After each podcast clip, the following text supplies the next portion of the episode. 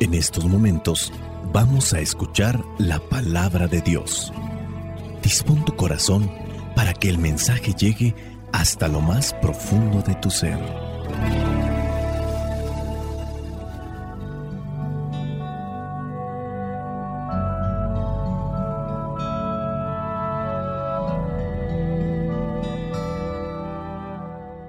El Evangelio que la iglesia nos presenta para el día de hoy corresponde a Lucas capítulo 9 versículos del 7 al 9.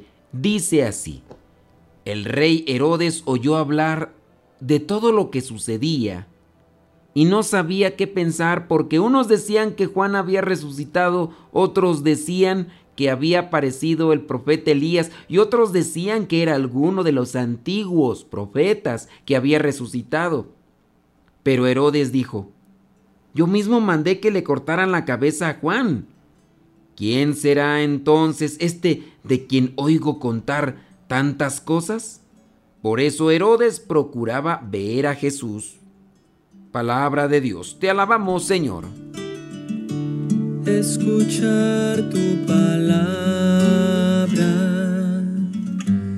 es inicio de fe en Señor. Meditar tu palabra es captar tu mensaje de amor. Proclamar tu palabra, Señor es estar embebido de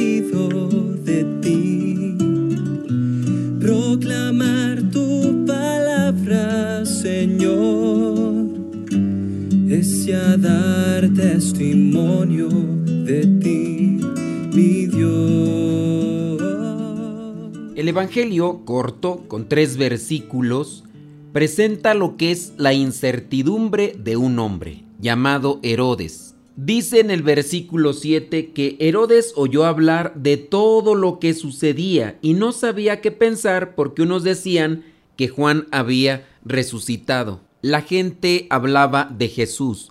Aquí la cuestionante podría ser, ¿y qué le decían a Herodes? ¿De qué hablaban de Jesús? ¿Cuál era el tema principal? ¿Te has fijado que muchas veces nosotros tocamos un tema y ese tema lo podemos desarrollar dependiendo de nuestra perspectiva, de nuestro conocimiento y también de nuestros intereses? Del mismo Evangelio, tú puedes el día de hoy escuchar el Evangelio, este mismo, meditado por otro sacerdote o por un laico o por alguna religiosa como tal. Y a lo mejor es el mismo Evangelio, pero estamos presentando experiencias diferentes, interpretaciones diferentes. Hay sacerdotes eruditos, conocedores, exégetas, estudiosos, que pueden dar una reflexión histórica a partir de estos acontecimientos, que podrían presentar el árbol genealógico de Herodes, por qué se comporta así, quiénes fueron sus padres, en qué año, el contexto social que rodeaba y también de eso se puede sacar una reflexión. ¿De qué hablaban de Jesús? ¿Qué fue lo que le dijeron a Herodes de Jesús? Y es ahí donde yo quiero dejar la primera reflexión o la primera pauta para una reflexión más bien. Cuando nosotros hablamos de Jesús, ¿de qué manera hablamos de Él? ¿Cuál es nuestro punto de apoyo al hablar de Jesús? Algunos podrán hablar de cosas prodigiosas, otros podemos hablar de lo que ha hecho Dios en mi vida, de su gracia que me ha compartido para cambiar esto. Y eso es lo que exponemos cuando nos toca hablar de Jesús, lo que Él ha hecho en nuestras vidas. O a lo mejor hablamos de lo que queremos que Él haga en nuestras vidas. Y yo te dejo una pregunta. Cuando hablas de Jesús, ¿qué es lo que presentas a los demás? los demás que quizás no han tenido una experiencia como tú la estás teniendo al buscar este Evangelio, ¿qué es lo que le compartes a los demás de Jesús? Herodes dice que escuchó todo lo que sucedía y no sabía qué pensar, porque unos decían una cosa, otros decían otra. Unos lo interpretaban de una manera y otros lo interpretaban de otra. Había algunos que incluso decían que Jesús era Juan aquel que había mandado asesinar este Herodes. Otros decían que Jesús era el profeta Elías y otros decían que era alguno de los antiguos profetas. Muchas veces opinamos sin un pleno conocimiento o sin una información que me pudiera dar una respuesta acertada de aquel tema. Vemos algo, escuchamos algo y lo interpretamos a nuestra manera y así lo decimos. No sé si les ha pasado en algún momento a ustedes que vamos por la calle y encontramos un accidente y empezamos a interpretar cómo fue que sucedió el accidente. Si vamos acompañados de alguien que pudiera hacernos la plática, comentamos, mira cómo está el automóvil, si es que están involucrados los automóviles, mira, de seguro iba así, o a lo mejor pasó esto, o a lo mejor a otro, y muy posiblemente no sucedió de la manera como nosotros suponemos. Pudo haber sucedido de otra manera, pero somos buenos para opinar. Corremos un riesgo también al ponernos a hablar de Jesús cuando no nos hemos también dado a la tarea de conocer un poco más su mensaje, de conocer su palabra. Es riesgoso tomar un pasaje del Evangelio y empezarlo a interpretar a mi manera, como yo pienso que es, como yo creo que son las cosas o como creo que Dios quiere dármelo a entender. Te pregunto, Tú eres de estas personas que dan su opinión aunque no se las pidan y dices las cosas como te las imaginas y las presentas como si fueran un prototipo de verdad. Cuando hablamos de Jesús, hablamos con, digamos, un fundamento algo que pudiera eh, respaldarnos al hablar de Jesús, que yo pudiera decir esto, lo otro, aquello. Corremos nosotros los que compartimos la palabra de Dios al suponer cosas, al suponer situaciones, dándolas incluso por un hecho. A lo mejor pasó esto, a lo mejor pasó aquello, y qué tal si pasó esto, y qué tal si pasó lo demás. Y así lo único que hacemos es perjudicar el mensaje de la palabra hago una invitación a conocer y a profundizar más sobre la palabra. Acércate con personas que se han preparado a lo largo de los años. Acércate con personas que han dedicado su tiempo a analizar lo que otros ya analizaron y que con un fundamento, con un lineamiento nos orienta a conocer más de la palabra de Dios. Ten cuidado solamente de quién escuchas estas palabras, hay algunos que se pueden presentar como conocedores y quizá tú vas a pensar que sí conocen porque tienen una facilidad de palabra y puede ser que solamente te van a engañar o a enredar.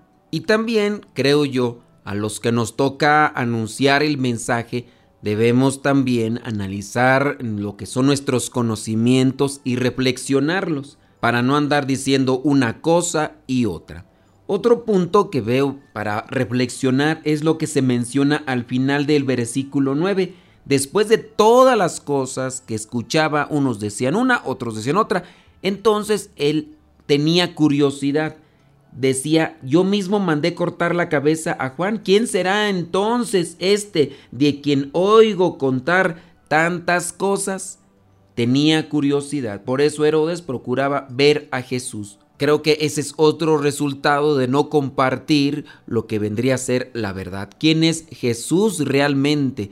Y puede ser que yo solamente esté compartiendo quién supongo yo que es Jesús por alguna pizca que he escuchado por aquí o a lo mejor he leído algo así de manera muy somera. Entonces, si las cosas las estoy distorsionando, a las personas las puede mover más la curiosidad. Y yo aquí hago el cuestionamiento, cuando predicamos, ¿de qué manera presentamos a Jesús? ¿Será que también movemos a la curiosidad? ¿Será que también hacemos que las otras personas tengan como que esa intención solamente de ver con sus propios ojos si lo que decimos de Jesús en nuestras vidas es verdad? Muchos seguían a Jesús por curiosidad para ver si es que sanaba. En el caso de Herodes tenía una intención, asegurarse de que no era aquel a quien le había mandado cortar la cabeza. A veces a nosotros también nos puede mover el interés. ¿Qué interés tenemos nosotros en querer conocer más a Jesús o en querer estar cerca de Jesús? ¿Hay algún eh, interés egoísta? Que quiero comprobar a ver si realmente sucede esto que dicen que sucede. Porque algunos dicen que pasa esto, que pasa aquello, y la curiosidad me mueve. Si llega el momento, podré mirar aquello que me movía a la curiosidad y después de eso, ya simplemente me distanciaré. No será en ocasiones eso lo que mueve a algunas personas y por eso se acercan solamente durante un tiempo y ya después se retiran? ¿Cuántas veces hemos buscado cosas por curiosidad y ya después de mirar de cerca aquello que andábamos buscando, ya lo descartamos totalmente? ¿Seremos así con las cuestiones de Dios? Dejo pues estos puntos para reflexionar. Primero, cuando hablamos a los demás de Jesús, ¿de qué manera lo presentamos o qué damos a conocer de Jesús?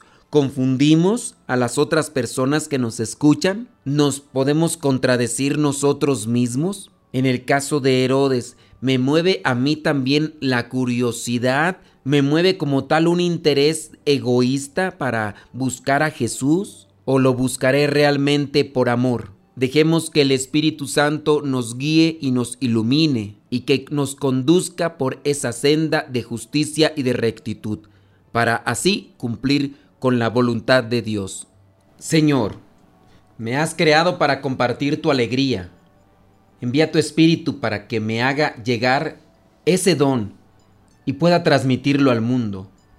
Señor, quiero ser reflejo de tu presencia en mi vida, reflejar tu amor y dar testimonio a todo aquel que no te conoce.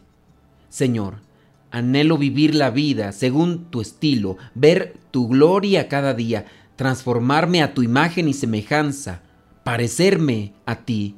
Señor, haz que yo pueda dar testimonio claro de tu presencia en mi vida y que los otros al conocerme no duden de seguirte, pues tú eres camino, verdad y vida, y sé que al seguir el camino que nos has dejado, llegamos a la eterna felicidad.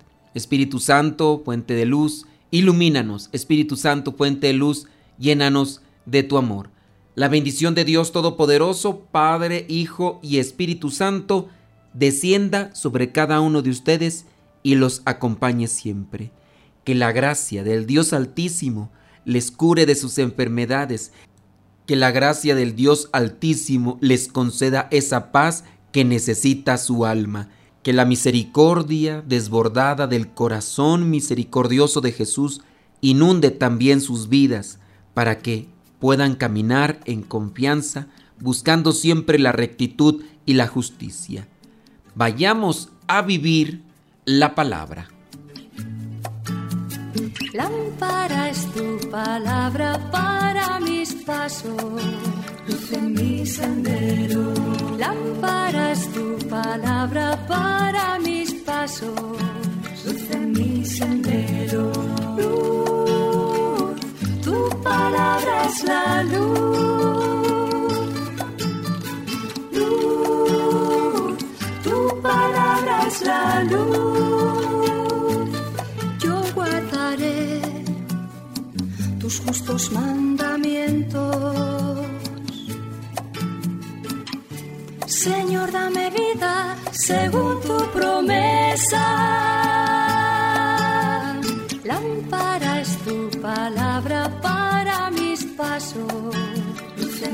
sendero. Lámparas tu palabra